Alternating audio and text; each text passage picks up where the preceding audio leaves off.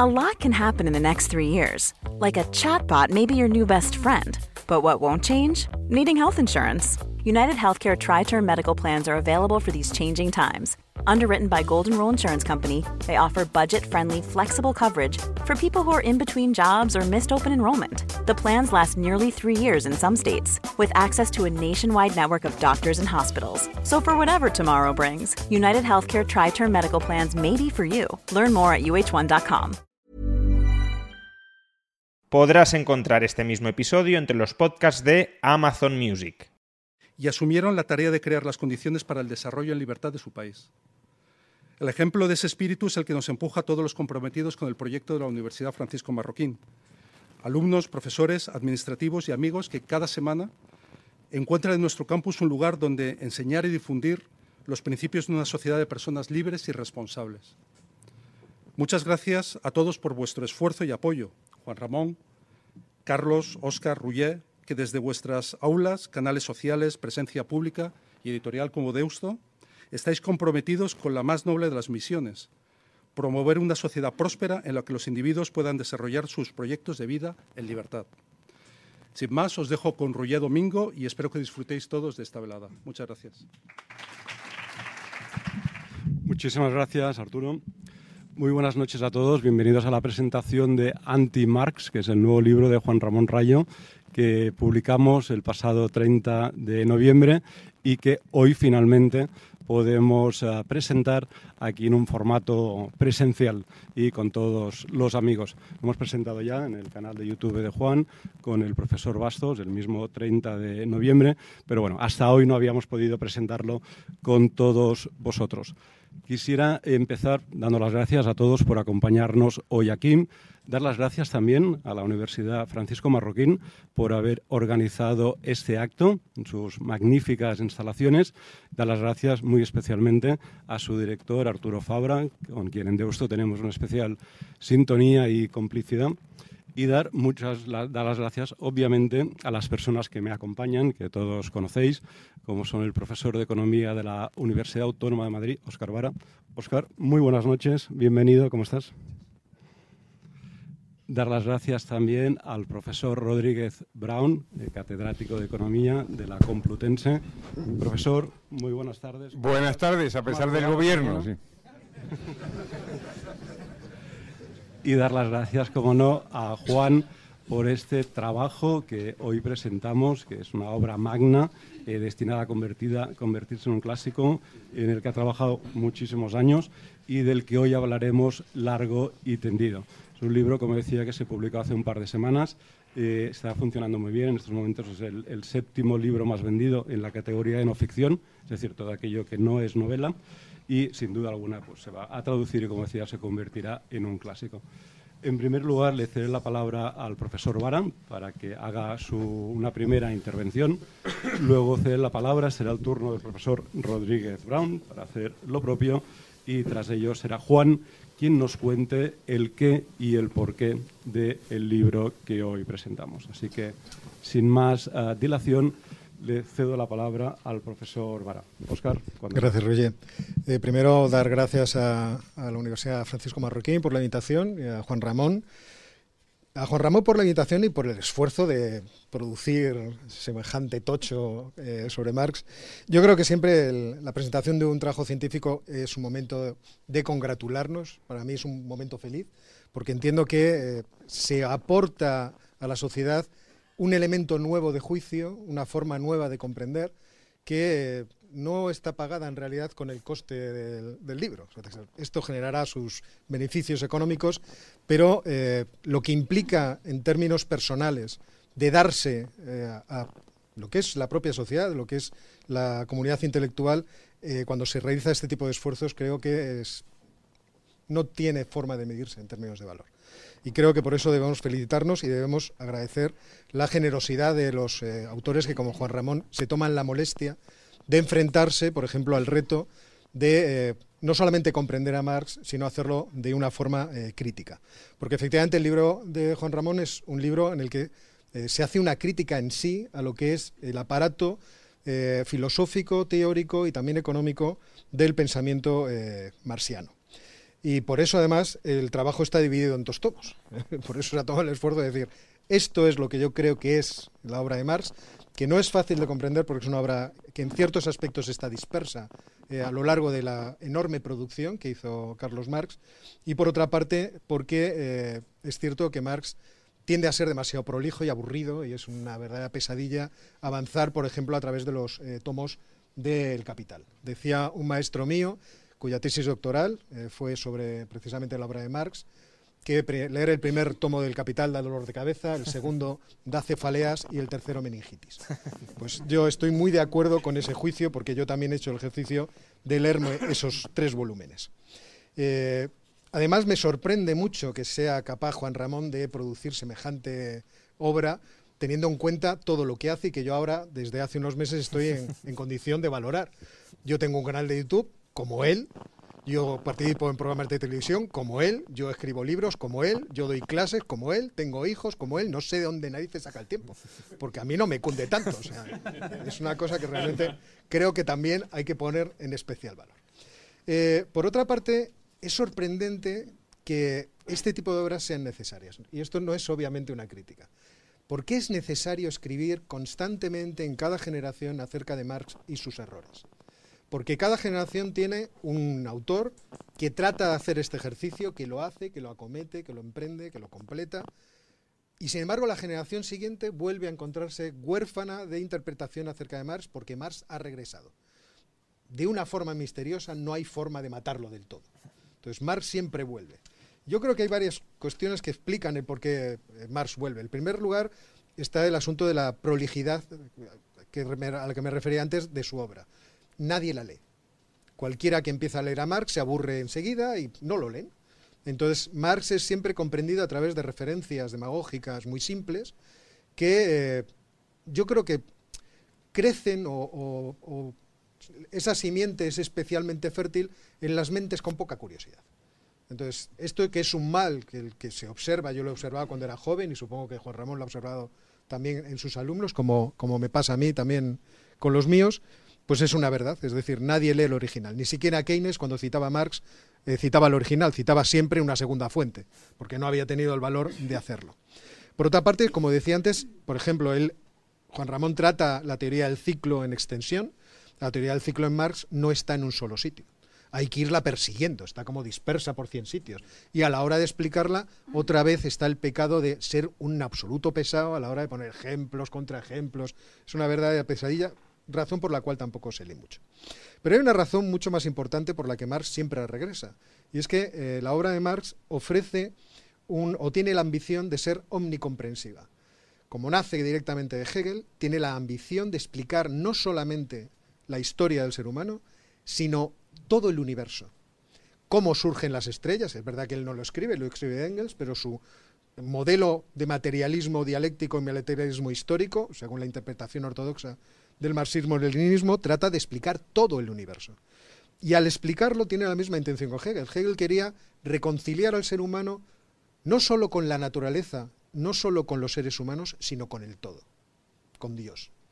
Marx es un poco más modesto, quiere reconciliar al ser humano con el ser humano y con la naturaleza. Y desde ese punto de vista liberarlo. Y ese componente utópico que hay en el pensamiento de Marx es devastadoramente atractivo y para la juventud especialmente devastadoramente atractivo, porque además da una aparente solución. El método dialéctico, que extrae directamente de Hegel, da una solución. Hay un enemigo, se le puede batir, incluso se le puede batir violentamente, y se puede imponer la solución que al final soluciona todos los problemas y reconcilia al ser humano, de manera que al final la humanidad triunfe. Y este es el verdadero aspecto que enamora y sigue enamorando, por ejemplo, a mis alumnos de filosofía política y economía, ¿eh? que están muy próximos a ese tipo de pensamiento. Claro, lo malo es que Marx fracasa en todo esto. no logra su propósito, y ese es el verdadero problema. Primero, no logra su propósito porque él se hace una triple indagación. La primera es eh, cómo se han entendido los problemas, por ejemplo, económicos hasta hoy, y toma las teorías clásicas en lo que son, en cierto modo, acríticamente. Marx a mí nunca me ha parecido un autor original desde el punto de vista económico, sino que toma, por ejemplo, la teoría del valor de David Ricardo, de Adam Smith, especialmente yo creo la de David Ricardo, y eh, se lanza una cuesta abajo que es criticable. Pero por otra parte, como ofrece una respuesta a qué es una economía humana desde el punto de vista ético-filosófico, esa, esa, cuestión es muy importante para él. Y luego, como mete la dialéctica, tiene ahí el, puede encontrar al enemigo y al, y al héroe. La relación entre, o la posición entre trabajador y capitalista, ofrece esa novela. Hay un malo, es el capitalista, hay un trabajador, es la víctima, hay una forma de evitar eh, ese problema. Pero es verdad que el fracaso de Marx es un fracaso en lo económico, porque, en mi opinión, cuando se derriba su teoría del valor, todo eh, el capital y su pretensión de explicación de cómo desde la etapa capitalista vamos a acceder a la etapa comunista se derrumba. Y por otra parte, el, método hegeliano de explicación de cómo evoluciona la historia también es falso también es un fracaso y por lo tanto desde ese punto de vista también la teoría de la evolución social que trata Juan Ramón en, el libro es también un fracaso. Y luego hay otra cuestión que yo creo que es muy importante. Es verdad, y esto es una crítica que le voy a hacer a Juan Ramón, en su bibliografía faltan autores españoles que yo creo que son muy importantes para comprender a Marx, eh, que son, por ejemplo, Carlos Valverde y Enrique Menéndez Ureña. Yo creo que es una pequeña, un pequeño reparo que tengo con el, con el libro. ¿Y por qué digo esto? no lo digo por tacharte, por, hacerte de menos, sino porque yo creo que eh, tú, Enrique Menzureña y Carlos Valverde teníais una ventaja a la hora de comprender a Marx respecto de otros autores extranjeros. Y es que tenéis que explicarlo en castellano. Y las lenguas latinas, en mi opinión, son mucho más claras a la hora de comprender la realidad que otras lenguas, por ejemplo, que la germánica. Esto obviamente puede entenderse como un reparo, como un prejuicio, pero es verdad que eh, cuando se lee la filosofía de Hegel pues yo siempre cito la Enciclopedia de las Ciencias Filosóficas, que es donde está la contraparte filosófica en la que se refleja la obra de Marx.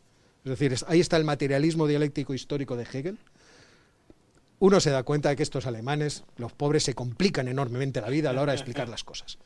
Y que no hacía falta, no le hacía falta a Marx escribir tantas páginas para decir lo que tenía que decir.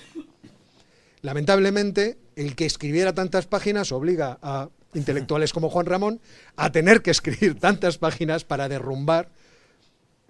Ojalá que definitivamente, a mí este obviamente sería lo que me encantaría, que esta obra sea muy leída, sea muy discutida, sea muy compartida, precisamente con ese objetivo. Con el objetivo de que de una vez por todas logremos enterrar un error intelectual de gran dimensión que encima, a la hora de trasladarse a la realidad, ha producido cientos de millones de muertos. Y esto es lo que quería decir, aparte de darle las gracias a este señor por llevar este, este esfuerzo de que cada vez que tiene una curiosidad se ve en la obligación de escribir un libro. Creo que es algo realmente en lo que le tenemos que estar muy agradecidos.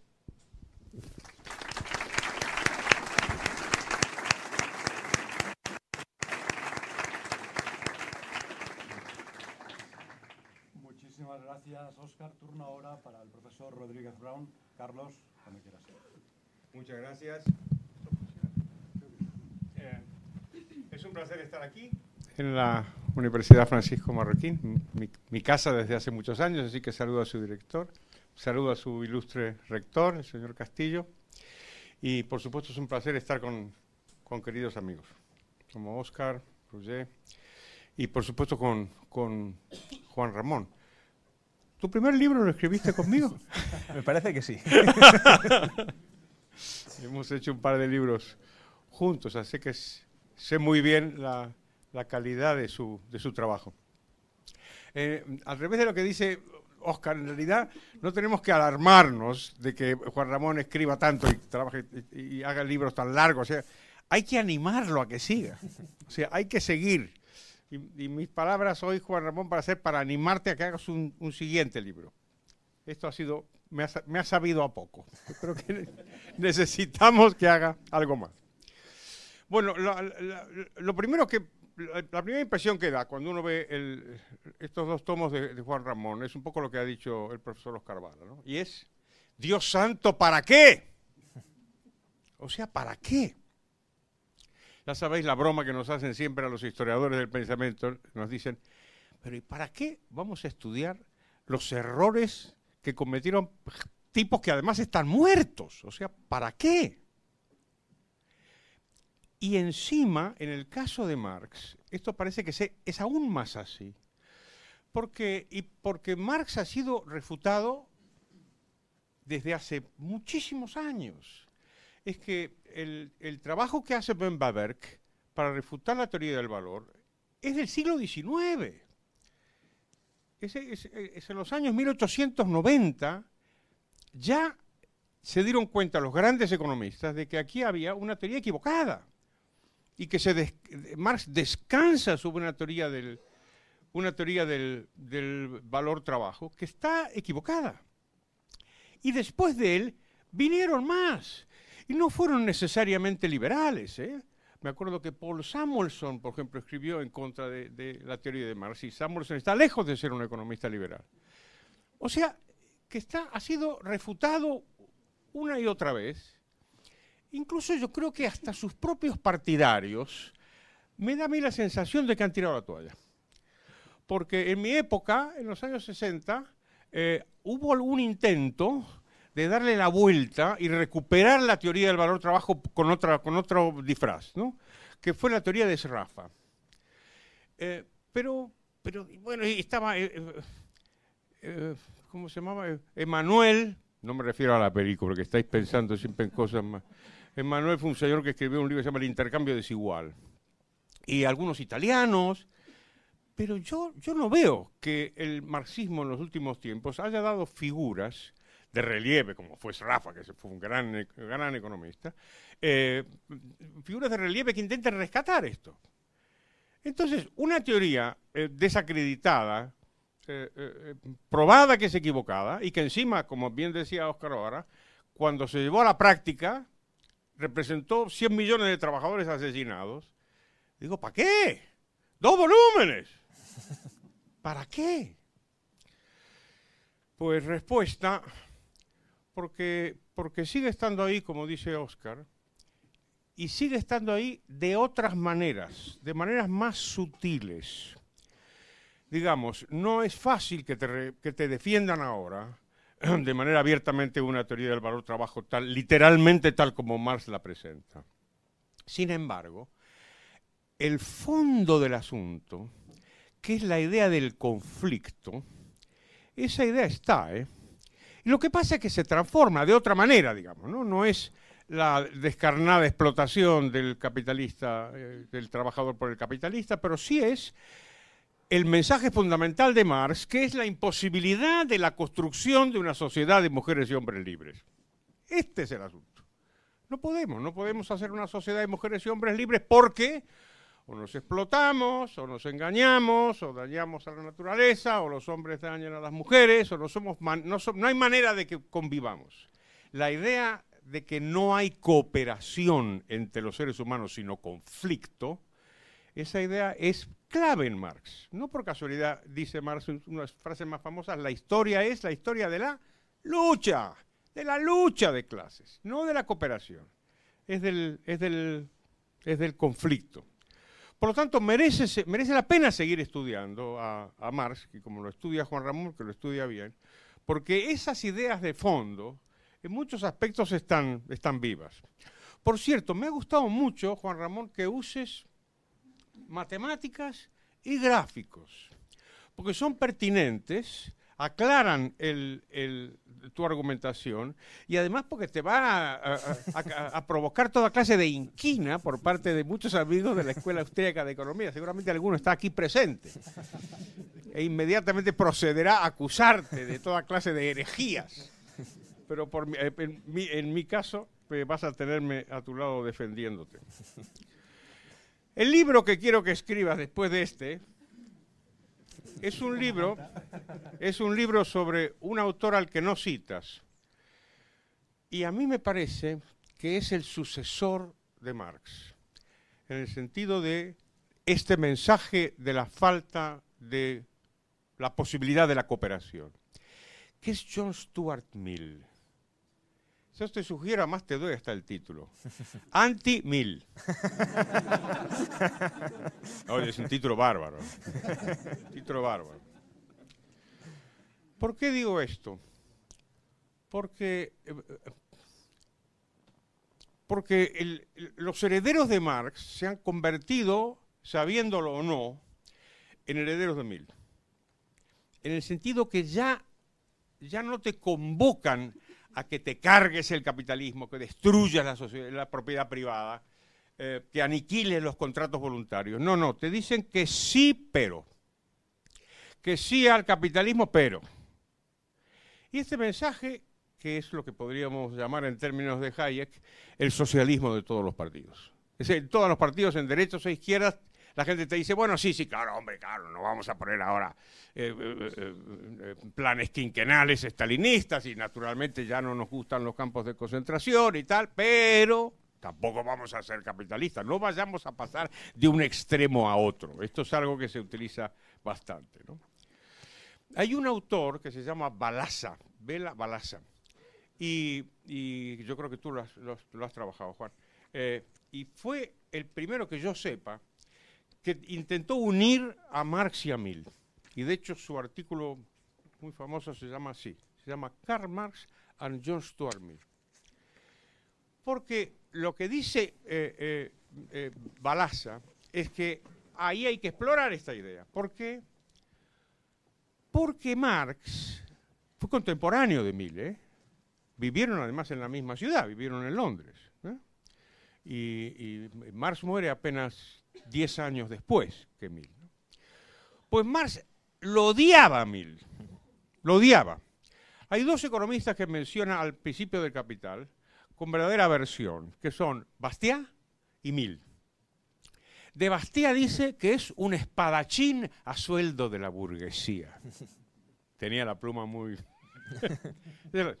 y de Mill dice que lo que quiere es reconciliar lo irreconciliable.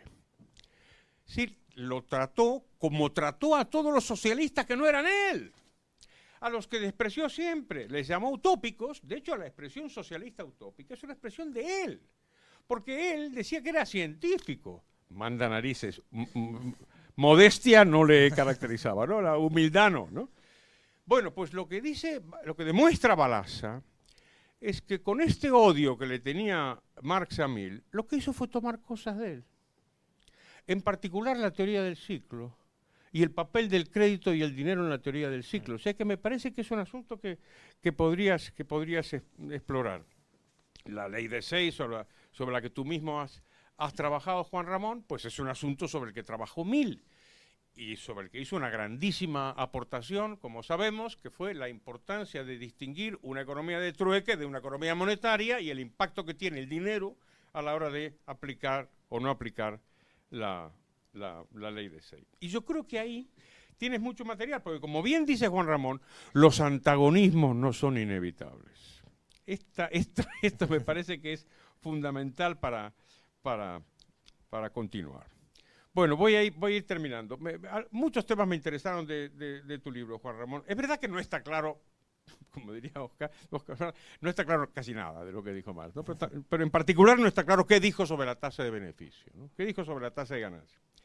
Sí dijo que iba a tender a caer porque la composición orgánica de capital tendería a subir, esta especie de paradoja que el capital necesita explotar la fuerza de trabajo asalariada para aumentar la plusvalía, pero a la vez el reparto de dicha plusvalía se determina en el mercado y eso impulsa el progreso técnico, lo que aumenta la composición orgánica, lo que baja la tasa de ganancia. Estoy yendo muy rápido. Otra trampa de Marx, que es una trampa que, en la que podemos caer todos, es esta idea de que yo te digo una cosa, pero esa cosa puede cambiar porque hay tendencias que la contrarrestan. Esto es en economía más, más frecuente de lo que parece, porque Malthus ya empezó con eso. Dijo, la población va a tender, no sé qué, salvo que haya frenos. Claro, esta cosa es, es maravilloso, ¿no? Porque si las cosas van a pasar, salvo que pasen otras cosas, entonces ya voy, voy a tener razón yo siempre, ¿no? Este es el problema del, razonamiento eh, blindado. ¿no? Y por último, hay una cuestión en, Marx que sí señala Juan Ramón muy bien, ¿Qué es la idea, y también lo decía Oscar, esta idea de que él quiere explicar todo y además quiere explicar la historia. A mí esto, cuando me empiezan a hablar de la historia, me da un miedo, me da un miedo. Hoy, por cierto, hoy, hoy, este, un personaje siniestro que se llama Cristina Fernández de Kirchner, Hombre, no todo el mundo en Argentina hace las cosas tan bien como la selección de fútbol. O sea que... Este siniestro personaje ha dicho en, la Argentina, la historia me absolverá. Que por cierto es una frase que se repite. La dijo Fidel Castro. La dijo Hitler. Esta gente se envuelve en la historia, son peligrosísimos. Y como yo tenía poco más de 20 años y me encontré con Pedro Schwarz, gracias al cual estoy aquí criticando a Marx y no alabándolo, que era lo que yo hacía cuando tenía 20 años. Lo primero que, lo primero que dijo Pedro Schwarz es, lo primero que me dijo es, joven, esas ideas que usted tiene están muy equivocadas. y lo segundo que me dijo es, tome y lea usted este libro. Y el primer libro que me dio fue el librito de Karl Popper la miseria del historicismo, que había traducido él para Alianza Editorial. Es una joya. Y tiene que ver con esto, de lo que estamos hablando. Y es, ojo con la gente que se envuelve en la historia. Porque la gente que cree que la historia la tiene controlada, imaginaros cómo va a maltratar a los demás.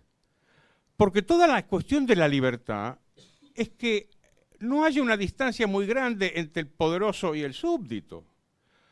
Y si el poderoso se cree, por ejemplo, que es Dios, pues caray con el súbdito, ¿no? O si el poderoso cree que hay una raza elegida que es la aria, pues pobre de ti si eres judío, ¿no? Y si el poderoso cree que tiene las leyes de la historia, la historia nada menos, pues ¿qué hace con la oposición? La machaca, la destruye, la despelleja y la mete en campos de concentración y la mata. ¿Por qué? Y porque no es que sea una maldad, es que estar en contra de la historia. Y no se puede estar en contra de la historia, es una cosa muy grave, ¿no es cierto? En fin, me ha parecido que es un, un trabajo estupendo el que has hecho, Juan Ramón, te felicito por él. Y ahora lo que tenemos que hacer es el libro siguiente sobre Stuart Mill. Muchas gracias.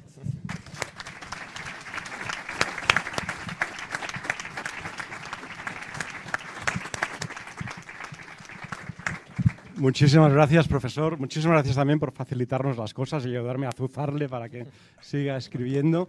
Y turno ahora para, Juan Ramón. Juan Ramón, bienvenido de nuevo. La palabra es tuya. Bueno, pues eh, muchas gracias, Roger. Eh, quería empezar con agradecimientos. Agradecimientos, eh, por supuesto, a la, editorial que, que, bueno, les he dado muchos quebraderos de cabeza con este libro, más de los habituales en parte por lo voluminoso del libro, en parte también por mi forma de trabajar, eh, que es una forma de trabajar de ir leyendo y reescribiendo mucho y, nunca quedar del todo satisfecho, y eso con los plazos editoriales de por medio y con las revisiones, contrarrevisiones y contra contrarrevisiones, pues se termina complicando mucho, así que eh, gracias tanto a ti como al, equipo de, corrección. Aún así, eh, sé, lo habéis comentado muchos que habéis empezado a leer el libro, hay erratas, es inevitable en esta primera eh, lectura que las, que las haya, pero, pero bueno, si el libro se sigue vendiendo bien, eh, vamos a sacar ahora la segunda edición. Eh, espero que lleguemos también a una tercera y en esa tercera pues ya haremos una revisión exhaustiva de todas las erratillas que, que, las hay y que, que, se han ido colando. también quería mm, agradecer, por supuesto, a la universidad por, por acogernos en, en, esta sede, tanto en esta aula eh, magna como a, la hora de habilitar otras aulas más arriba eh, para que la gente que haya quedado fuera de aquí pueda seguirla, pueda seguirla en directo. Muchas gracias tanto a Arturo como a, como a Cayo eh, por, su, por su apoyo y por su ayuda.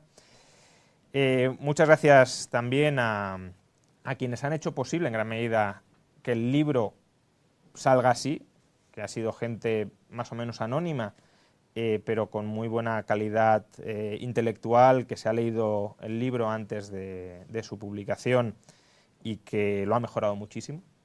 Eh, el libro puede que tenga errores, seguramente los tendrá, y no son imputables a ellos, pero muchos de los aciertos que también tiene el libro sí son imputables a ellos. Estoy pensando en Miguel, Álvaro o, Luis. Muchas gracias desde, y reconocimiento desde, desde aquí.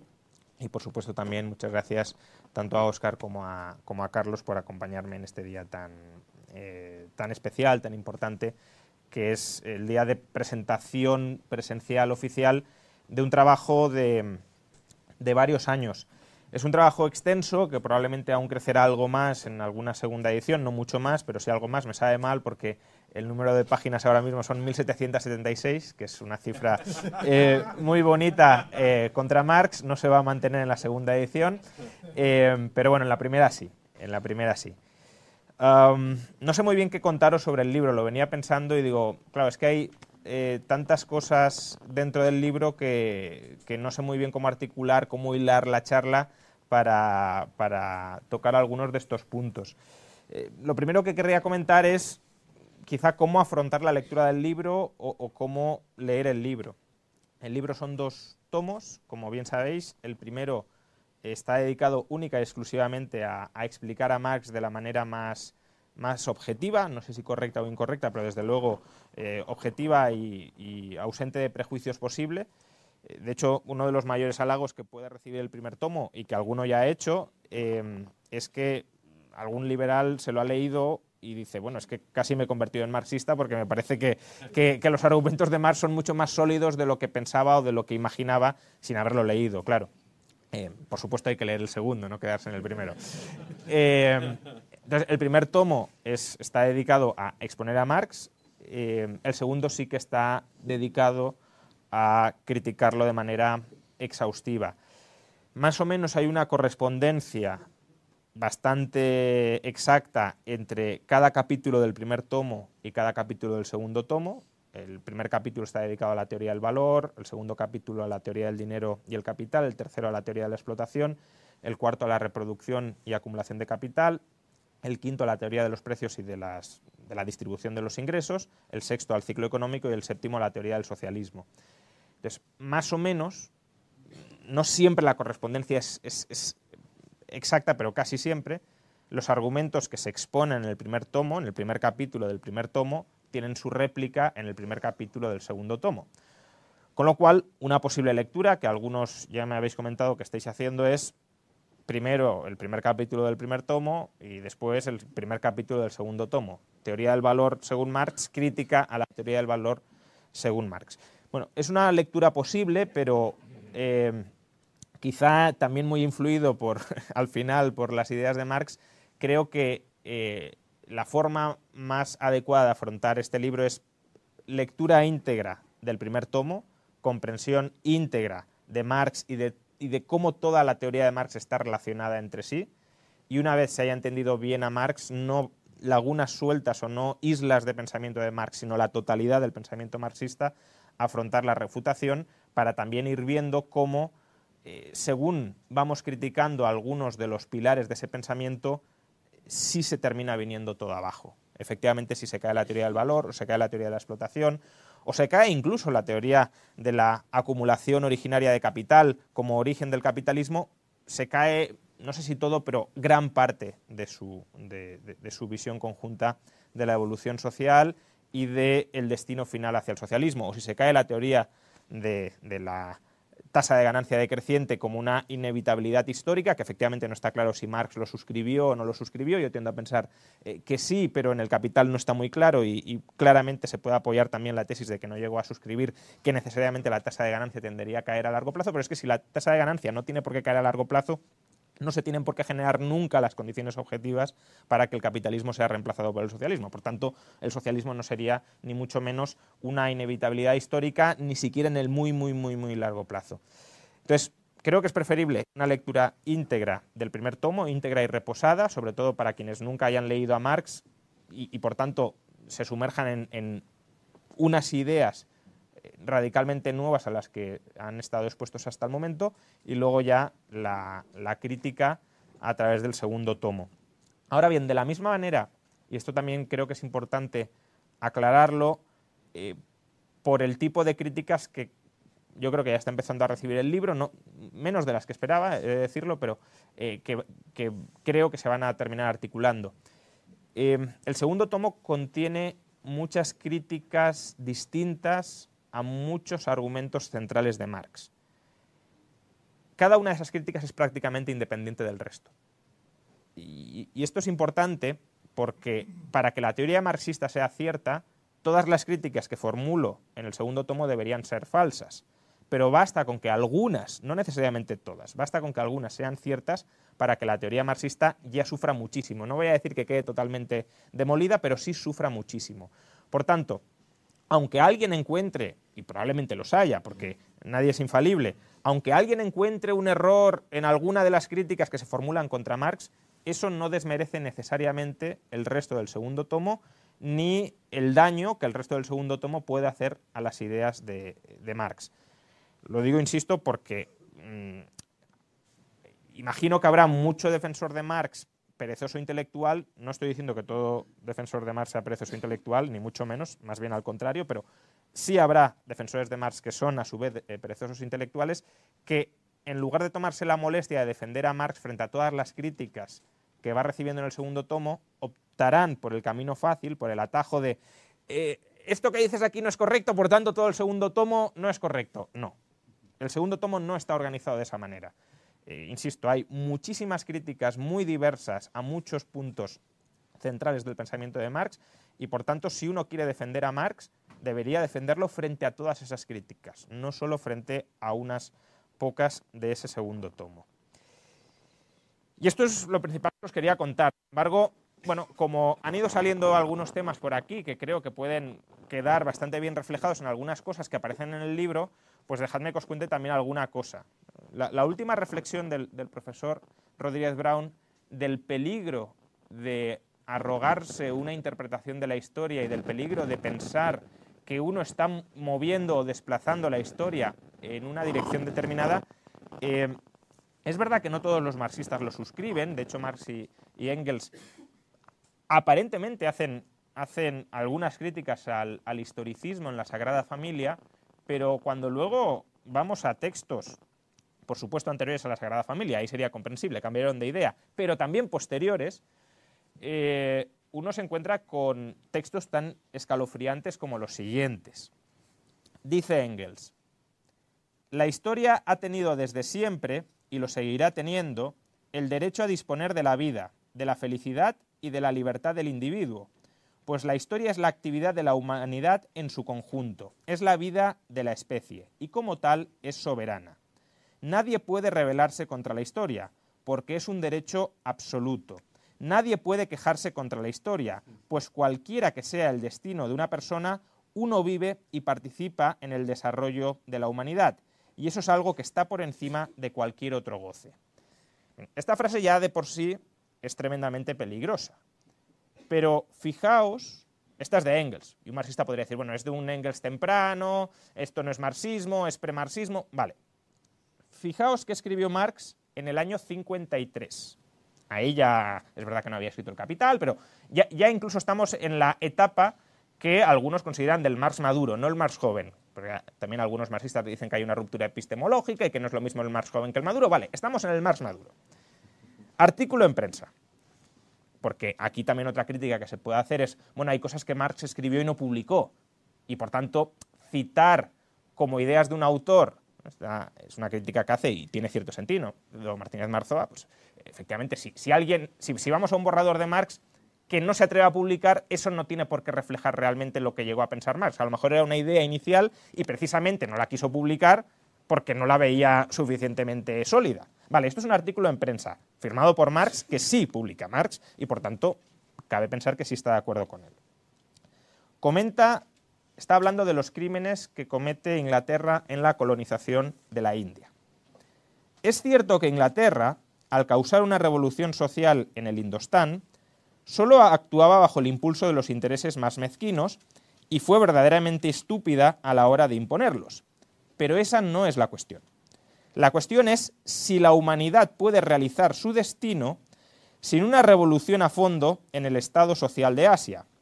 Si no puede, entonces, y a pesar de todos los crímenes que haya cometido, Inglaterra habrá sido el instrumento inconsciente de la historia para alumbrar esa revolución.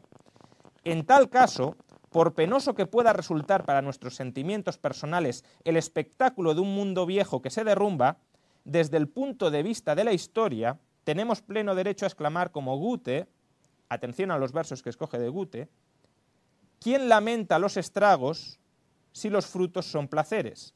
¿No aplastó miles de seres Tamerlán en su reinado? ¿No aplastó miles de seres Tamerlán en su reinado? Eso es lo que está escribiendo Marx para justificar la marcha de la historia.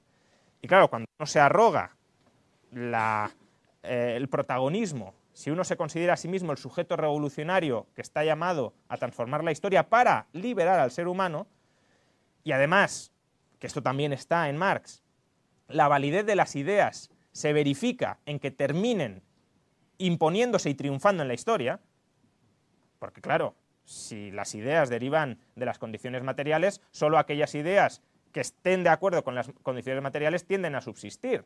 Y por tanto, si conseguimos que prevalezcan unas determinadas ideas y que sean estables en el tiempo, entonces es que esas ideas son las correctas. Claro, cuando uno suma todos estos puntos, pues uno entiende perfectamente la deriva eh, leninista y, marxista. el libro tampoco va sobre esto, es decir, esto es parte del capítulo 7, eh, y, ahora voy a tratar también otros temas del capítulo 7, pero es el capítulo 7, la teoría del socialismo. Eh, el libro es fundamentalmente una crítica a la teoría económica de Marx, desde la teoría del valor a teoría de, del ciclo económico. Otro punto que quería tratar, a tenor de lo que se ha comentado, y es, es una idea que, sacó a colación el profesor Bastos en la presentación online y que, y que es verdad, es muy pertinente, es esto de que el marxismo pues, ya ha muerto y por tanto, si ha muerto, ¿para qué lo vamos a tratar?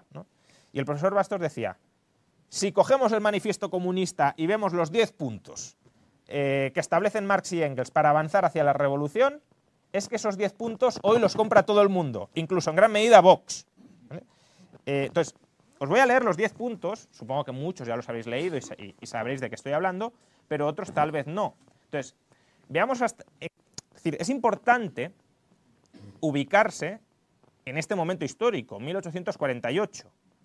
Cuando Marx y Engels escriben esto en el Manifiesto Comunista, lo están planteando como cambios revolucionarios, como una afrenta frontal al statu quo de la época, cuando hoy, como ahora veréis, esto es más bien el statu quo.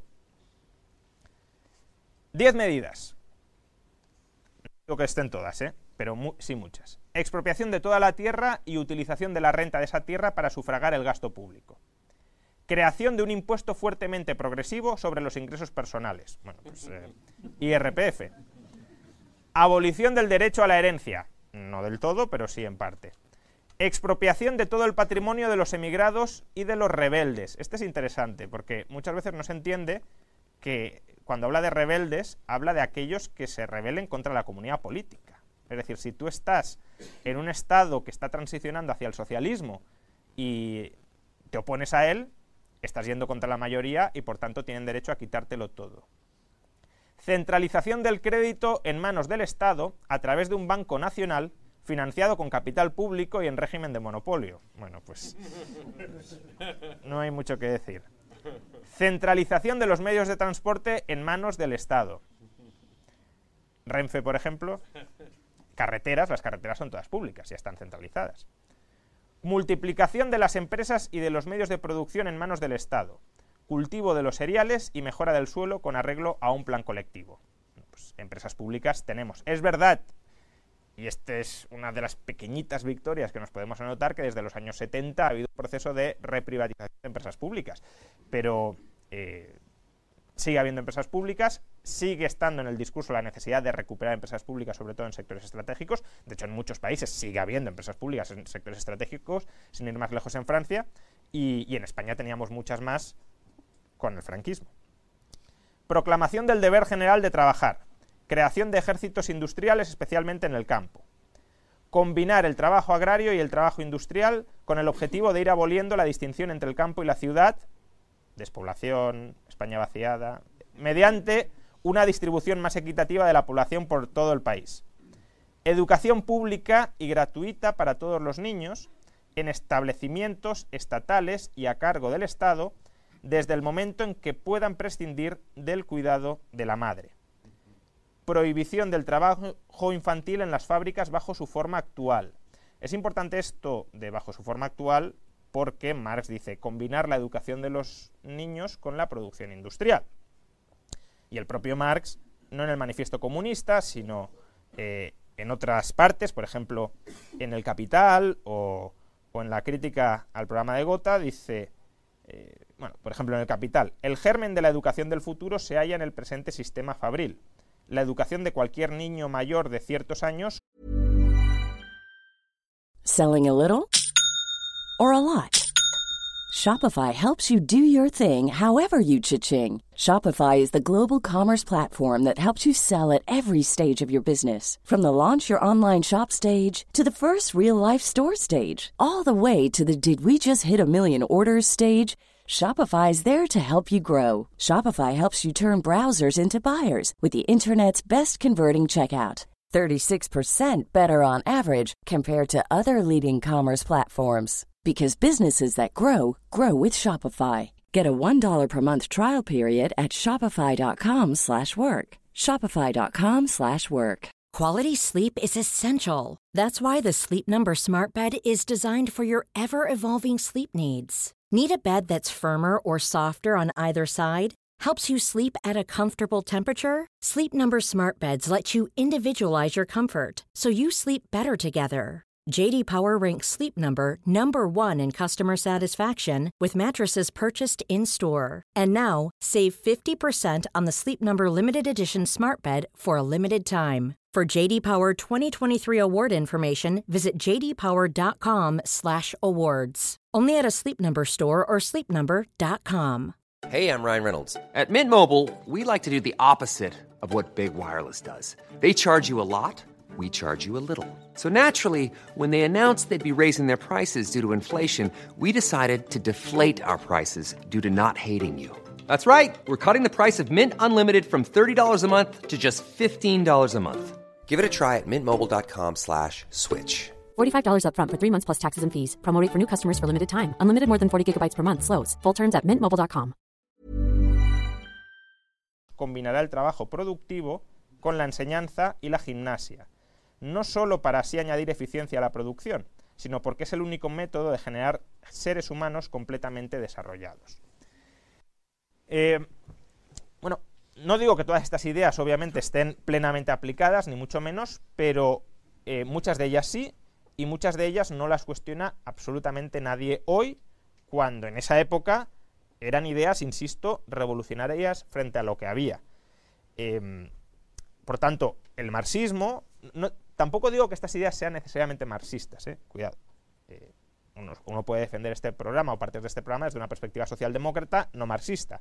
Pero, eh, obviamente, el marxismo sí ha contribuido a desplazar la ventana de Overton. Es más, los propios marxistas yo creo que se congratulan de ello cuando dicen, cuando estaba la Unión Soviética conseguíamos avances sociales en Occidente, por ejemplo, avances sociales en ese sentido.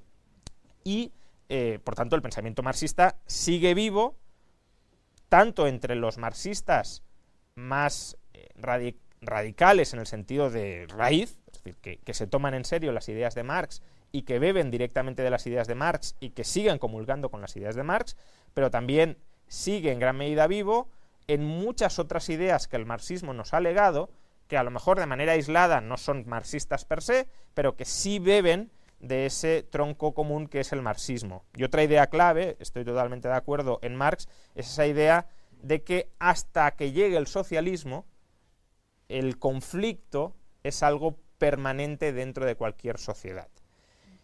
Y que precisamente lo que hace progresar a la historia hacia el socialismo, que es el único lugar, o el único, más que lugar, eh, momento histórico, modo de producción histórico, en el que eh, los conflictos económicos desaparecerán porque desaparecerá la escasez económica, y al desaparecer la escasez económica, pues, eh, ¿dónde va a estar el conflicto? Trotsky decía, claro, si vamos a un buffet libre, pues no nos peleamos por la comida. Hay para todos. Por tanto, ahí no hay conflicto. No hay conflicto de esto es para mí y esto no es para ti. No es un juego de suma cero. Es un jardín del Edén. Y el socialismo, la fase última del socialismo para Marx, es ese jardín del Edén donde todo está disponible para todos y por tanto nadie entra en conflicto con nadie. Y antes de ese momento, el conflicto es estructural en la sociedad. Por eso odiaba tanto a Bastiat, porque claro, Bastiat enfatizaba todo el rato la armonía económica. Y Marx decía, no, no, es que no hay armonía, hay conflicto. Esto de que en el mercado puede haber armonía es falso. Y, bueno, era un fetichismo, etcétera, que, había que derribar. Eh, el problema, y esto es parte de nuevo del capítulo 7, me estoy centrando mucho en el capítulo 7, pero quizás sea la, parte más eh, fácilmente resumible.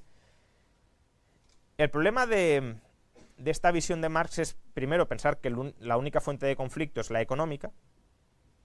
Aún cuando no hubiese escasez económica, seguiría habiendo conflictos de otra índole. Y, por supuesto, el error está en pensar que en una sociedad socialista no habrá conflicto, quizá no económico, pero sí político.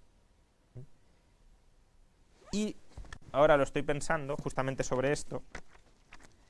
Eh, una parte que ya compartí con, en, redes sociales, eh, pero que me, parece especialmente ilustrativa, a ver si la encuentro. Eh, unina Marx. Porque claro, Marx considera que no hay eh, no hay conflicto en una sociedad socialista y Bakunin le dice, ¿cómo que no hay conflicto? Si el conflicto político es absoluto y la libertad está ausente.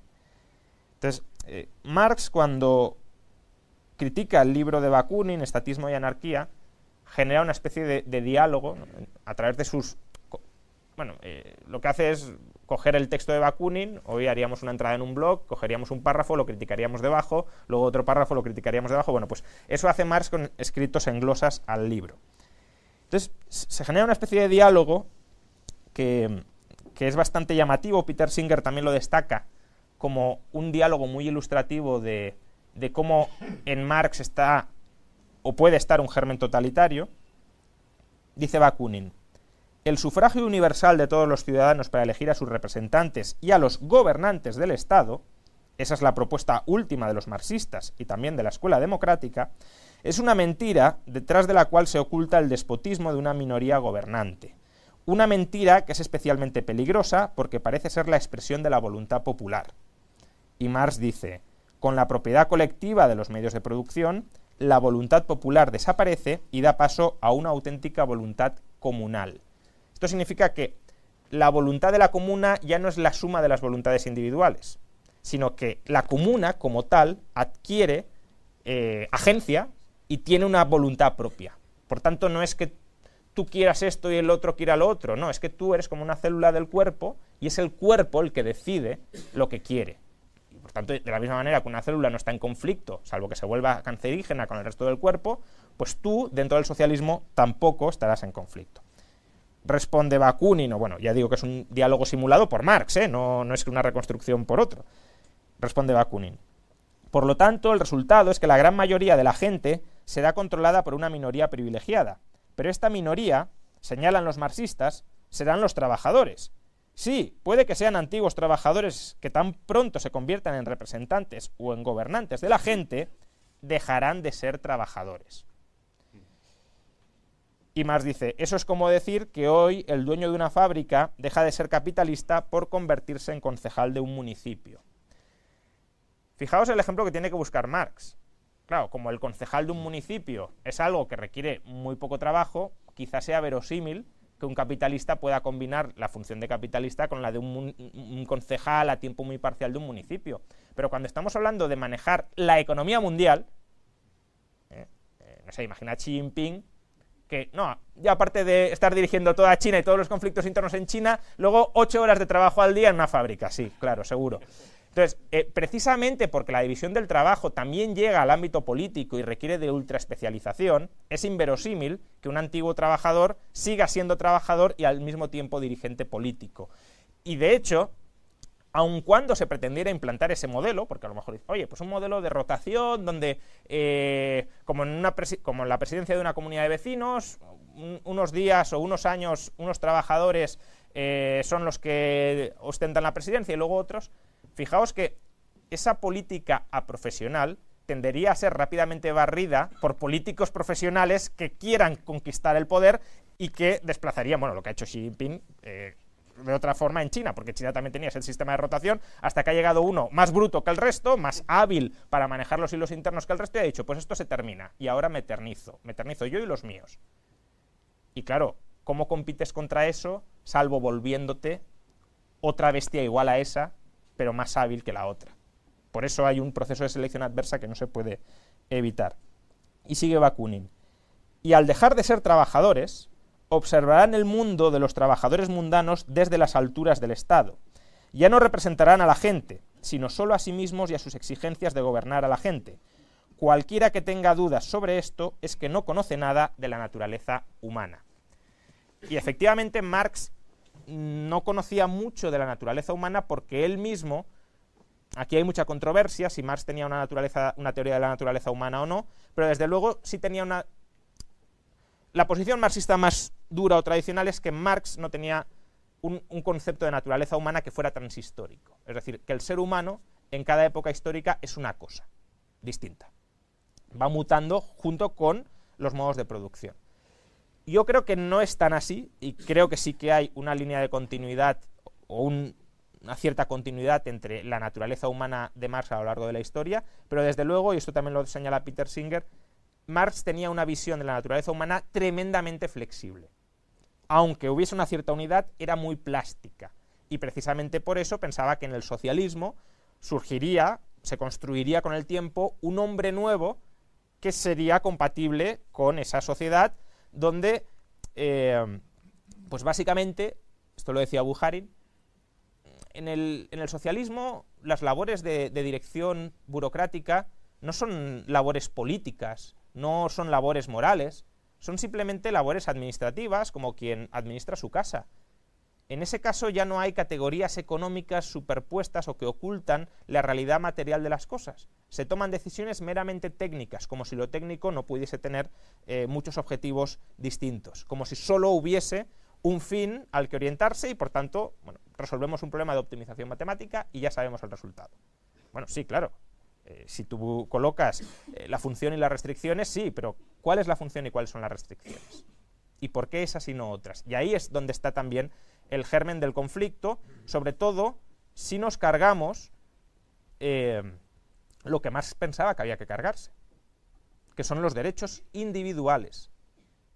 ¿Por qué Marx se oponía frontalmente a los derechos individuales? y no es algo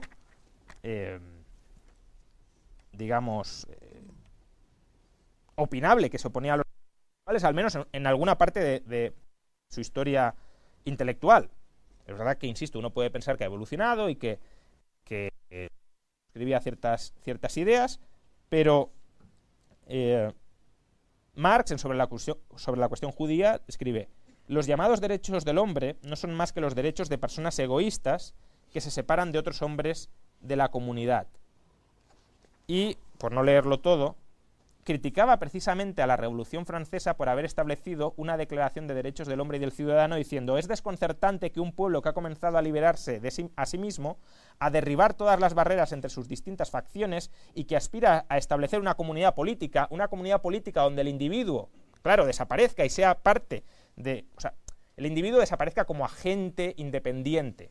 No estoy diciendo tampoco que el individuo en el socialismo no contaría absolutamente nada. Esa no es la aspiración de Marx tampoco, pero sí que no tenga autonomía frente a la comunidad política, sino que se vea parte de un todo mayor y que ese todo mayor luego disponga sobre cómo organizarse internamente. Es desconcertante que un pueblo que ha comenzado a liberarse a sí mismo, a derribar todas las barreras entre sus distintas facciones y que aspira a establecer una comunidad política, que ese pueblo proclame solemnemente los derechos de hombres egoístas separados del resto de los seres humanos y de la comunidad. Este hecho resulta aún más desconcertante cuando observamos que los emancipadores políticos llegan al extremo de reducir la ciudadanía y la comunidad política a un simple medio para preservar esos derechos del hombre. Es decir, la visión liberal, no anarquista, claro, pero sí liberal, de que el Estado es un instrumento para proteger los derechos del individuo, y nada más. Y que por tanto el ciudadano es reputado un simple siervo del hombre egoísta, que la esfera en la que el ser humano actúa como ser comunal, como parte de un organismo mayor, se ha degradado por debajo de la esfera en la que actúa como ser parcial. Entonces, Marx solo pensaba que el conflicto desaparecía cuando el ser humano se integraba plenamente en la comunidad y por tanto renunciaba a su individualidad egoísta, cuando en realidad tiene visos de desaparecer, a lo mejor no puede desaparecer por entero, pero sí minimizarse cuando el ser humano es capaz de asociarse libremente o no asociarse con seres humanos, cuando las relaciones humanas son consentidas, son pactadas y son voluntarias. Y es esa esfera de derechos individuales, que es la esfera liberal o burguesa, como diría Marx, y, no está mal tampoco el adjetivo burgués, ¿eh? McCloskey lo rescata y, creo que hace bien rescatándolo, eh, es esa esfera liberal en la que cada uno es soberano para decidir y no lo es la historia, ni lo son los, los que interpretan o los que ejecutan la historia en una determinada decisión, la que tanto, tanta animadversión le generaba a Marx. Y, lo, y justamente era esa esfera la que creía que no tenía que existir en el socialismo. Entre otras cosas porque el propio ser humano tampoco la reclamaría, porque el ser humano en el socialismo ya se habría transformado y se convertiría en un no, voy a decir siervo, porque esto podría malinterpretarlo un marxista, pero eh, en una persona volcada, entregada plenamente a la comunidad, donde cada uno obtendría su goce del goce de los demás. Esto lo dice textualmente Marx. Y por tanto, donde mis planes de vida son en realidad los planes de vida de los demás. Pero claro, si los planes de vida de los demás son mis planes de vida, mm, ahí hay una cierta indeterminación. Yo voy a hacer lo que tú quieres que, haga y tú, y tú quieres hacer lo que yo quiera hacer. Entonces, ¿qué es eso a lo que se pliega todo el mundo en última instancia? La voluntad emergente democráticamente de esa comunidad.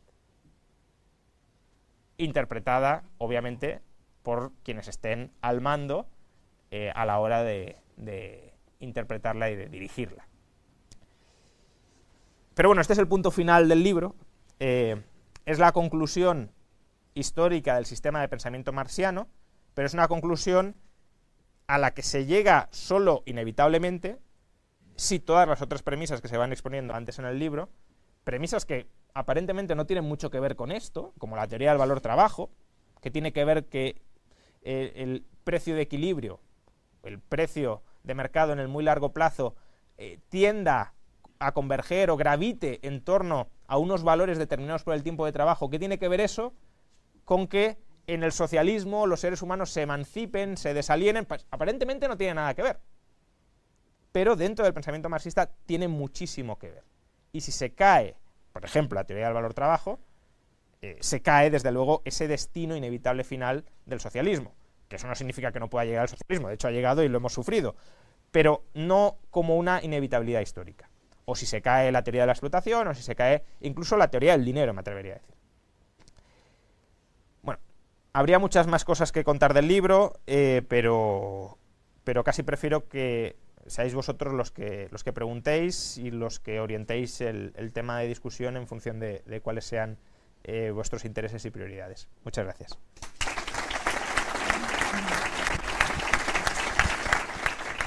¿Por qué escribo sobre el marxismo? Eh, pues en parte para demoler el marxismo, si es posible, pero también en parte eh, para clarificar las ideas que podríamos llamar antimarxistas. Eh, a ver si encuentro la frase de Buharin, que, creo que es muy, muy ilustrativa a este respecto.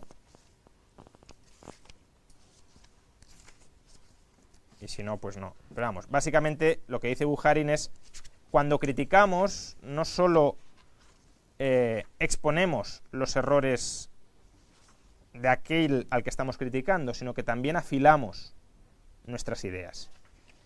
Y, creo que en el libro, aparte de, la crítica específica contra Marx, eh, uno puede encontrar reconstrucciones de la teoría austríaca de muchos temas, bueno, austríaca o no austríaca, porque yo cada vez le doy menos valor a si es austríaco o no austríaco. Eh, ah, aquí está la frase de Bujarin al, criticar los puntos de vista que nos son hostiles, no solo nos defendemos de los ataques del enemigo, sino que también afilamos nuestras propias armas. Criticar el sistema ideológico de nuestros adversarios es una forma de clarificar nuestro propio sistema. Entonces, en el libro, en el segundo tomo, claro, me parece que no solo se contienen argumentos eh, importantes contra Marx, sino también, precisamente al, al tratar de entender qué quería decir Marx, qué problemas quería señalar Marx y, qué críticas al sistema burgués quería hacer Marx, al reconstruir eso también se reconstruye muchas teorías económicas, eh, no desde una perspectiva marxista, pero que sí den un contrapunto a, esa crítica. ¿no? Por ejemplo, hay una cosa que, al leer a Marx sí me ha bueno, influido un poco, y es eh, la perspectiva materialista. E, es verdad que eh, la teoría del valor subjetivo es una teoría que muchas veces no remite a cambios en la realidad material. Las personas preferimos esto, escogemos lo otro, vale, bien, perfecto, y, y, así se forman los precios y así se forma o se establece la coordinación económica. Pero esas decisiones que subjetivamente tomamos, ¿qué cambios materiales engendran? Porque es verdad que muchas veces si no engendran cambios materiales se queda todo en el terreno de las ideas y, la economía también afecta a lo tangible. Eh, por ejemplo, en el caso de los austríacos sí queda muy claro que cuando aumenta la preferencia temporal hay un... Eh, perdón, bueno, aumenta o disminuye, este, iba a decir disminuye la preferencia temporal, eh, hay un cambio en la estructura productiva de la economía. Es decir, un cambio en las preferencias engendra un cambio en la estructura material determinado. Pero en muchas otras ocasiones no queda tan claro cuál es la materialización que tienen determinadas preferencias subjetivas. Y en el libro sí, he intentado hacer un esfuerzo de trasladar esa perspectiva subjetiva hasta sus últimas consecuencias. Es decir, esto es lo que cambiaría exactamente en la organización material de la sociedad.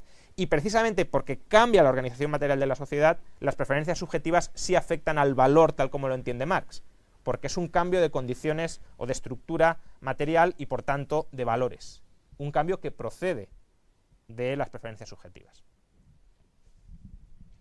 Creo que tenemos una primera pregunta al lado de la primera columna. También nos llegan preguntas desde Guatemala, así que iré alternando entre público y guate. Hola, Juan. Eh, bueno, enhorabuena por, eh, por esta obra. Eh, muchas gracias. Yo también me sumo a ellos, ¿no? Yo creo que debemos de animarte a que sigas escribiendo. Eh, me gustaría hacerte dos preguntas, Juan. Eh, en primer lugar, ¿cuál es la principal dificultad a la que te has tenido que enfrentar para escribir este, este libro? ¿Cómo la has salvado también? Y si se podría leer la segunda parte del libro sin leer la primera. Mm, empezando por el final, lo veo, lo veo complicado. O sea, a ver, obviamente toda la parte del segundo libro donde no hablo desde la perspectiva marxista y no estoy expresamente criticando algo marxista, sino desarrollando teoría económica necesaria para criticar al marxismo, eso sí lo puedes leer, claro. Pero yo creo que si no se entiende a Marx, no se entiende la crítica a Marx de ninguna, de ninguna manera. La principal dificultad, no lo sé. Una dificultad, desde luego, importante ha sido, como comentaba, no sé si Oscar o, el profesor, eh, bueno, Oscar también es profesor, pero... eso es. Eh, la dispersión de los textos. Es eh, verdad que mi, propósito original era criticar el Capital por ser una obra más o menos no acabada, ni siquiera está acabada el Capital, pero más o menos acabada o bastante perfilada, compacta, relativamente coherente y por tanto se podía afrontar de frente. Pues aquí está el Capital, esto es lo que hay que criticar, lo que está expuesto aquí bien, pero claro, si luego tú has escrito que las obras completas de Marx y Engels, incluyendo correspondencia, son 50 tomos. 50 tomos de 600, 700 páginas. Es decir, estamos hablando de unas 30.000, 35.000 páginas. Pues, vale, todo lo demás puede estar muy bien, pero vamos a centrarnos en criticar esto, que ya es largo de por sí. Eh, pero conforme fui criticando el capital, me di cuenta de que no era posible contener la crítica al capital solo en lo que había escrito Marx en el capital. Eh, ni Marx pretendía contenerla solo en el capital, ni es posible interpretar adecuadamente el capital sin eh, leer muchos otros textos de Marx. Eh, es más, el, capítulo 7, que es casi en el que he centrado esta charla, originalmente ni siquiera iba a estar en la obra. La obra iba a terminar en el ciclo económico, porque es como termina el capital. Como termina, al menos como punto, no, termina con con el, ciclo económico, sino con la teoría de las clases que no está terminada, pero me refiero, dialécticamente es como termina el capital. El capitalismo, después de explicar cómo se distribuye eh, la plusvalía entre que distintos capitalistas eh, y cómo cae la, tasa de ganancia a largo plazo, pues está abocado al colapso. el libro iba a terminar ahí, pero no, luego dije, ¿cómo vamos a hablar del colapso del capitalismo y no hablar de lo que Marx considera que viene después, que es el socialismo? escribe el capítulo 7 de la teoría del socialismo de Marx. la teoría del socialismo de Marx. Muchos marxistas dicen que Marx no tenía una teoría del socialismo. Y claro, no hay ningún sitio, quizá la crítica al programa de Gotha, pero muy superficialmente donde Marx sistematiza el socialismo. Eh, ¿Y cómo afronté esto? Pues leyéndolo todo, prácticamente todo, para ir cogiendo desde eh, muy distintos textos y tratar de integrarlos de manera coherente. Aunque he de decir que, eh, y esto es un, es un comentario que hace Don Lavoy, dice Lavoy, eh, se suele decir que Marx no tiene una teoría del socialismo, y eso no es del todo cierto. Para Marx el socialismo es todo lo opuesto al capitalismo. Por tanto, todos los reproches que le haga Marx al capitalismo los invertimos, prácticamente todos, habría que decir, obviamente, por ejemplo, el progreso técnico, eh, el incremento de la abundancia material que Marx también atribuía al capitalismo, no, pero todos los defectos que Marx le atribuía al capitalismo los invertimos y tenemos el socialismo. Entonces, bueno, sí hay una teoría del socialismo, pero muy dispersa y hay también con la teoría del ciclo que efectivamente hay marxistas, eh, incluso marxistas muy importantes como Michael Henrich, que dicen que Marx no tiene una teoría del ciclo que es falso que tenga una teoría del ciclo, incluyendo la teoría del colapso, que no es, no es verdad, que no está en Marx. claro, eh, pues, pues puede ser, pero si reconstruyes, o sea, si lo lees todo y lo reconstruyes, sí puedes llegar a una teoría más o menos coherente. Yo, el, primer tomo, y así me gusta hacerlo, no solo cuando he criticado a Marx, también cuando he criticado a Mises o cuando he criticado a Keynes, o, a la teoría monetaria moderna, eh, me gusta que la exposición de las ideas de aquel al que estoy criticando sea la más robusta posible. No, o sea, no lo que a veces se, tiende a pensar, que vas a querer ridiculizar a Marx para que te sea muy fácil refutarlo. No, todo lo contrario.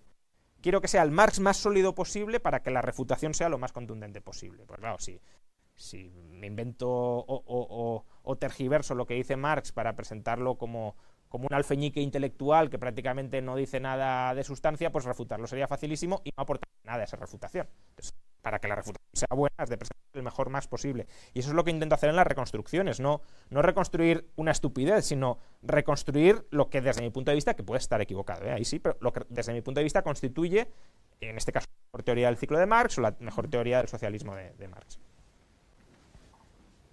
Walter Hernández del Centro Henry Hazlitt en Guatemala pregunta, ¿qué relación hay entre Coase y Marx con respecto al análisis de los modos de producción y el trabajo por cuenta ajena? Pues hombre, no lo he pensado, pero la verdad es que, o sea, Marx desde luego no trata el concepto de coste de transacción, al menos en principio, que ahora se me ocurra. A ver, como los costes de transacción están en todo, pues probablemente puedes decir que, lo trata, pero así de entrada mm, no caigo en, en nada sustancial de Marx que remita al concepto de coste de transacción y en COUS, pues obviamente los costes de transacción lo son todo, tanto para organizar la empresa como para organizar la, sociedad. De hecho, precisamente una de las críticas que se le podría hacer a Marx y que liga en parte con el problema del cálculo económico es que cuenta los costes de transacción de organización plenamente centralizada. ¿no? Hola, profesor. Bueno, eh, lo primero, muchas gracias, felicitarle y no solo por el libro, sino por lo bien que está desarrollando toda esa labor de difusión de las ideas de la libertad en los últimos tiempos. Eh, le quería preguntar si en el libro eh, introduce nuevas aportaciones con respecto al debate del cálculo económico y a la imposibilidad teórica del socialismo. Y bueno, si eh, introduce sobre todo nuevas aportaciones ajenas a, las ya planteadas por los austríacos. Eh, y si no, eh, ¿cuál cree de entre los argumentos austríacos, como el de los precios, el de la información o la síntesis que hace Kirchner con la función empresarial, que es el, más sólido para rebatir la teoría marxista? Muchas gracias. Em, no introduzco mucho nuevo sobre el cálculo económico. De hecho, una de las críticas que me hizo Huerta de Soto al leer el manuscrito fue que no trataba suficientemente el tema del cálculo económico. Mm, pero claro, tampoco lo trato en exceso porque Marx tampoco lo trata. Es verdad que, claro, Marx presupone que el socialismo funciona y puedes argumentar por qué no funciona. Pero como Marx en eso no aporta nada novedoso, hasta cierto punto me parecía, pues, bueno, añadir material por, por añadirlo em, cuando, cuando no es central en el, en el pensamiento de Marx, ¿no? Eh, sin embargo, bueno, a raíz de la crítica de Huerta de Soto sí que, sí que reescribí alguna parte y, sí que intenté, y, creo que al final afortunadamente lo hice, sí que intenté mostrar una idea central en Marx es que el mercado no es racional porque la racionalidad necesita que el agente controle el producto de su trabajo eh, o la dirección de su trabajo, más que el producto, para no malinterpretar lo que estoy diciendo. Es decir, Marx dice, ¿qué distingue a una abeja de un arquitecto? Del mejor arquitecto. Pues a lo mejor la abeja técnicamente es mejor que el mejor de los arquitectos, pero el arquitecto tiene una racionalidad, una razón, un propósito detrás. Y eso es lo que no tiene la abeja. La idea de alienación en Marx, o al menos una de las vertientes de la idea de alienación en Marx, es que precisamente el ser humano no controla el desarrollo de su propio destino, de su propia historia, sino que está controlado por el mercado. El mercado, ya ni siquiera como algunos eh, críticos del mercado lo argumentan hoy, que no, es que el mercado son cuatro multinacionales que lo controlan todo. No, no, no, Marx tampoco decía eso. Para Marx el capitalista también estaba alienado. ¿Por qué? Porque el mercado no lo controlaba nadie. Era una fuerza que se nos imponía sobre todos. Y claro, si para que la acción transformadora del ser humano sea racional, esa acción tiene que poder controlar la dirección hacia la que se dirige, el mercado nos vaciaba de racionalidad. Entonces, bueno, lo que intento explicar en el libro es por qué el mercado sí tiene una racionalidad detrás, por qué recurrir al mercado sí es racional y por qué, eh, en cambio, otras formas supuestamente más racionales de organizar la sociedad, como sería el socialismo, entre todos decidimos nuestro propio destino, sobre todo cuando ya las condiciones materiales lo permitan, que ese es el problema del comunismo primitivo para Marx, ¿vale? Estamos organizados socialmente, pero dependemos de la naturaleza, no tenemos tecnología para controlar hacia dónde avanzamos. Ahora, cuando ya lleguemos al socialismo como etapa final de los modos de producción, ahí ya la abundancia material será tal que si nos organizamos socialmente ya podremos en comunidad hacer lo que queramos hacer y ser lo que queramos ser. Entonces, lo que intento explicar es por qué eh, esa visión es precisamente irracional, no es racional. Eh, como el mercado, pues es un mecanismo de coordinación descentralizada, de validación de conocimiento, de creación de nuevo conocimiento, y ahí creo que tampoco aporto nada nuevo realmente. Eh, quizá exponerlo de otra manera, quizá conectarlo con Marx. Y, bueno, sí que en una nota a pie de página, eh, sí que añado algunas de las críticas que desde esta perspectiva se podrían hacer al cibercomunismo, pero de nuevo tampoco son ideas mías, es básicamente una crítica muy buena de, Jesús Fernández Villaverde al, cibercomunismo. Eh, entonces, bueno, no, no, no, pretendo tener originalidad allí donde, donde no la tengo. Y respondiendo a tu, a tu otra pregunta, que estaba inserta, de cuál creo que es la mejor crítica, yo creo que, eh, aunque es un tema que me gustaría también estudiar y sistematizar mucho más, pero eh, creo que el problema fundamental al final del, socialismo es que no tiene un mecanismo de validación externa para saber si acierta o se equivoca. Em, básicamente, la burocracia que planifica es ella misma la que tiene el poder de decisión final, también para decidir si acepta las críticas que puede recibir de, otras burocracias eh, subalternas. Por tanto, eres tú en última instancia poniéndote nota a ti mismo. Eres tú en última instancia eh, diciendo si lo que has hecho está bien, si es correcto, si hay que seguir en esa dirección o no. El mercado justamente es todo lo opuesto. El mercado sí es una fuerza impersonal, sí es un árbitro imparcial que nos está tutelando continuamente y nos está diciendo continuamente en función del mejor conocimiento disponible en el conjunto de la economía, no del tuyo, sino incluso del de gente que ni siquiera sabes que tienen ese conocimiento, porque si no lo revelan no existe, eh, que te está diciendo si lo haces bien o lo haces mal. Y si te cierran el grifo para seguir con un determinado proyecto que ellos perciben como equivocado o no te lo cierran. En el socialismo no tiene por qué haber límites más allá de la revolución social o de la rebelión contra las élites gubernamentales para un determinado proyecto. Tú puedes seguir avanzando en una dirección, bueno, es un desastre de momento, pero en el futuro eh, será provechosa. Quizá sí o quizá no. ¿Cómo sabes que no hay un conocimiento mejor al que tú estás utilizando en ese momento? Eh, incluso probabilístico, porque certezas no, no las hay, pero probabilístico, de que probablemente esté siguiendo un mal camino. Eso el mercado sí te lo da. De hecho, los mercados financieros, por ejemplo, es la función fundamental que tienen. Esa función de agregación de información dispersa y de, eh, supervisión, validación, reevaluación continua de los distintos proyectos que descentralizadamente se están llevando a cabo en, una sociedad. En el socialismo eso no existe. Y aparte, eh, aunque quisieras de alguna manera simularlo, es imposible simularlo sin socializar masivamente riesgos. Porque si los medios de producción están socializados, necesariamente los errores que cometa una parte de la organización económica socializada repercuten en el resto. No es posible convertir en compartimentos, en departamentos, eh, las áreas de experimentación descentralizada. Y al socializar riesgos, obviamente, también cambias el comportamiento de los agentes y también cambias los términos de la interacción de los agentes dentro de ese sistema.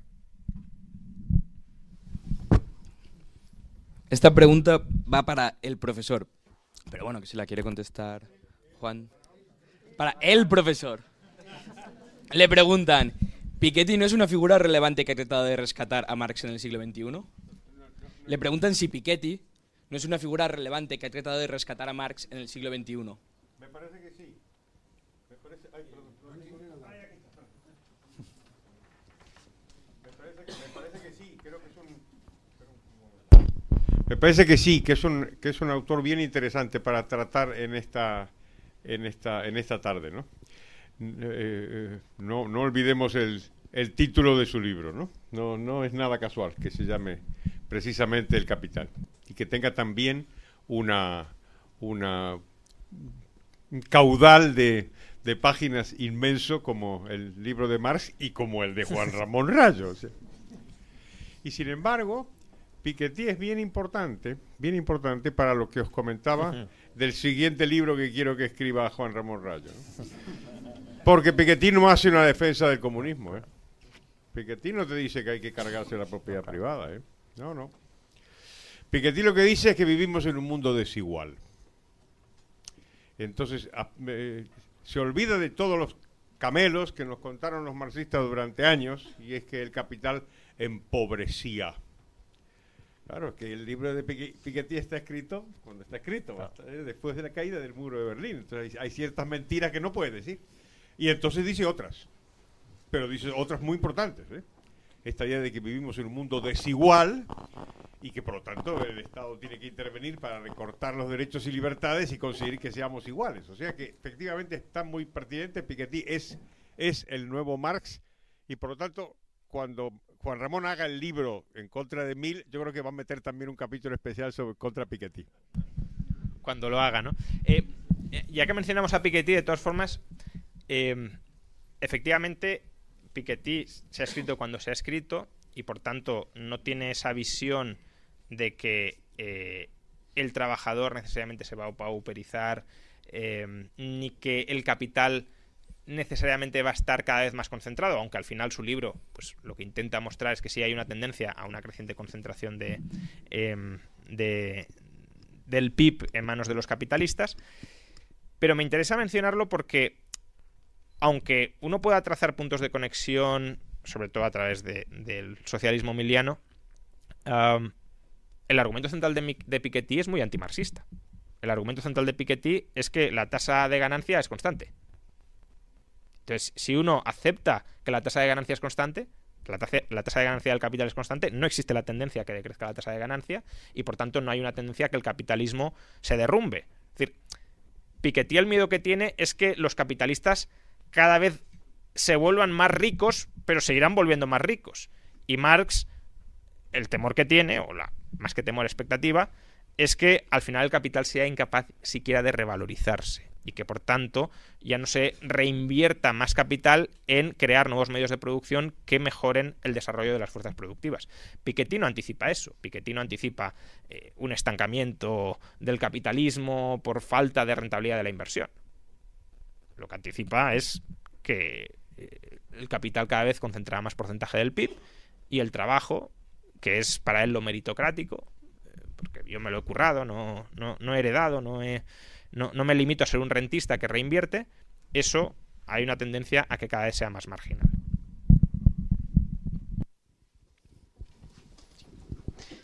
Eh, buenas tardes, profesor, y enhorabuena en principio por esta obra magna. Eh, me gustaría preguntarle que además, si además de refutar los principios económicos, también ha considerado ahora en el libro o en el futuro refutar otros principios, por ejemplo, de la historiografía marxista o otros principios, porque decía Carlos, por ejemplo, de que no se puede dejar a Marx libre también en otros campos, entonces a lo mejor hace falta un anti-Marx completo, ¿no? Total. Entonces, bueno, si, si su libro puede contribuir en esto y contribuir en el futuro a refutarle más. Yo soy economista, eh, entonces mis limitaciones son las de un economista, pero es verdad que a la hora de criticar a Marx eh, no te puedes quedar solo en la economía, también hay que, hay que ir a la filosofía, y en el libro también se trata, y también hay que ir a la historia, eh, y en la medida en que haya podido ir a la historia. Por ejemplo, en el capítulo cuarto, creo que es el epígrafe 4.1 del segundo tomo, hago una crítica histórica a la idea de la acumulación originaria de Marx, eh, como origen del capitalismo. Pero bueno, claro, hay mucha otra historiografía marxista que no, que no trato porque ni es mi campo, ni siquiera tampoco es quizá relevante para el pensamiento de Marx. Es más bien pensamiento de Marx que posteriormente ha sido aplicado, pero no, no es nuclear en su teoría. La acumulación originaria sí. Es decir, ¿cómo, ¿por qué pasamos de una sociedad donde los productores poseen los medios de producción a una donde hay una masa de trabajadores depauperados que tienen que vender su fuerza de trabajo. Eso hay que explicarlo y es un salto eh, que, Marx pues, atribuye al, robo y a la expropiación, básicamente. Pero realmente fue así, realmente tiene por qué ser así, y ni fue así ni tiene por qué ser así.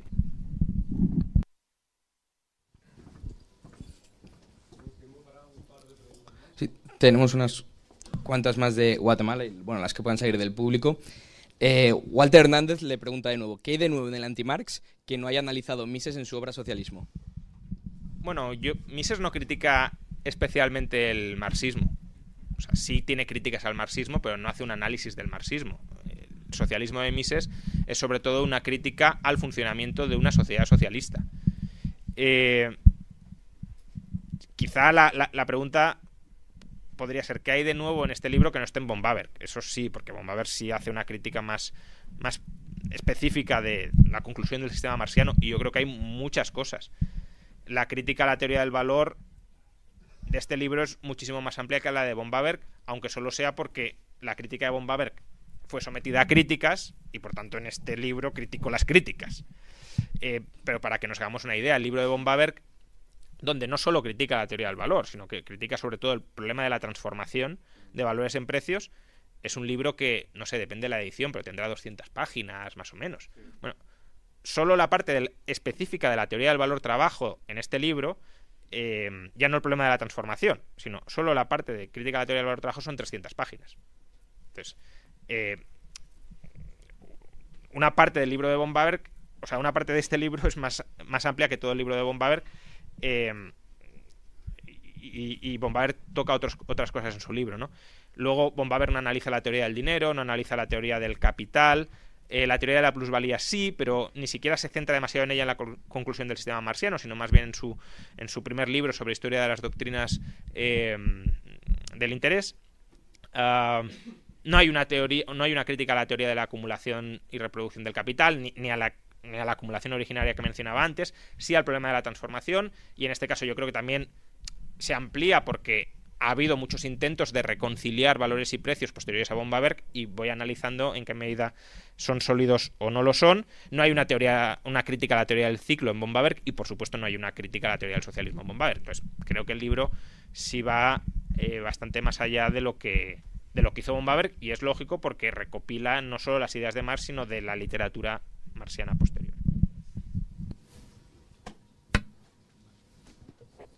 Pues buenas noches, Juan Ramón. De verdad, un, una, alegría muy grande de yo como su alumno, pues ahorita comenzar a leer su libro. Y pues yo me he dado cuenta de que Marx a veces ha citado a Fullerton y Thornton positivamente.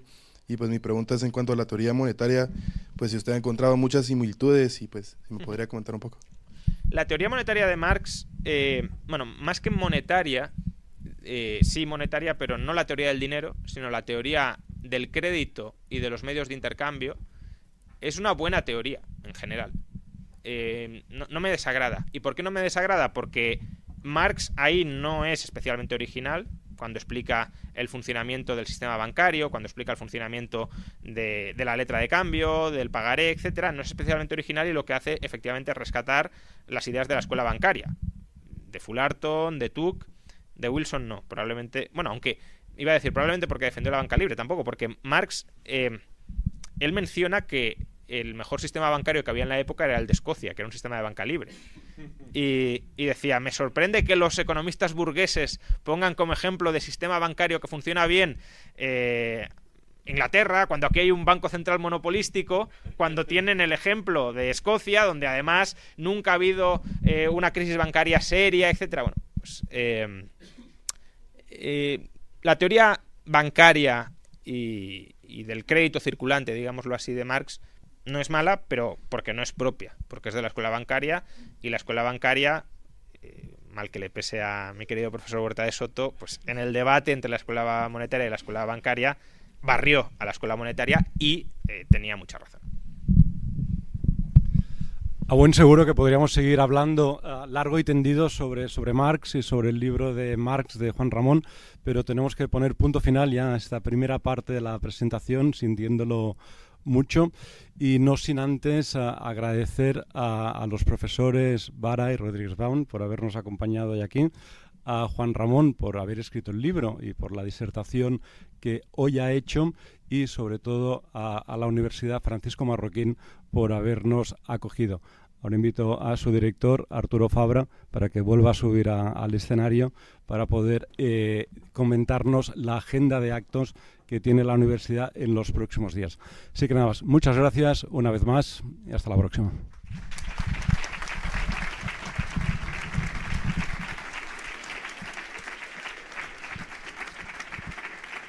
Bueno, la agenda de actos y, también agradecer al trabajo que está haciendo Rouget y Deusto porque es increíble. O sea, si podéis ver el catálogo de Deusto, el trabajo que está haciendo para difundir las ideas de libertad, pues es extraordinario. Así que enhorabuena. Y, como digo a todo el mundo, lo más bonito de mi trabajo es, es, buscar y encontrar a los nuevos Juan Ramón Rayo, que muchos de ellos están por aquí. Y en ese sentido, bueno, eh, el martes 20, no os perdáis la presentación del libro de Vicente Moreno, Economía de la Complejidad, que yo creo que Vicente está por aquí, que lo organiza con el Instituto Juan de Mariana. El miércoles 21, de nuevo, de Eusto, eh, pues está eh, presentando el libro Que no te engañen con Santiago Calvo y Álvaro Martín, que yo sé que los he visto antes, están por ahí atrás. Muy bien. Y también que por favor estéis atentos a nuestra agenda porque en, viene un enero y un febrero muy, muy, muy caliente, muy importante, seminario Una revolución liberal para España, que seguro que os suena mucho este título, donde vamos a revisar cada uno de los profesores expertos, cada uno de los capítulos del libro. Juan Ramón Rayo ya nos ha confirmado, el, profesor eh, Carlos Rodríguez Brown también nos ha confirmado. Eh, Bastos estamos en ello, creo que a lo mejor podemos hacer alguna cosa, no, garantizo nada. Domingo Soriano, Eduardo Fernández Luiña, va, a ser increíble la verdad este curso y os recomiendo que lo sigáis. Y un seminario que todavía está eh, pues en diseño, pero para febrero un seminario sobre activismo social, cómo, cómo desarrollar proyectos políticos al margen de los políticos, es decir, como ciudadanos, que lo están organizando Pedro Herrero y Irune Ariño. Así que os invito a todos que nos sigáis en redes. Muchas gracias. Hi, I'm Daniel, founder of Pretty Litter. Did you know cats tend to hide symptoms of sickness and pain? I learned this the hard way after losing my cat, Gingy. So I created Pretty Litter, a health monitoring litter that helps detect early signs of illness by changing colors, saving you money and potentially your cat's life. Pretty Litter is veterinarian developed, and it's the easiest way to keep tabs on your fur baby's health right at home. Go to prettylitter.com and use code ACAST for 20% off your first order and a free cat toy. Terms and conditions apply. See site for details.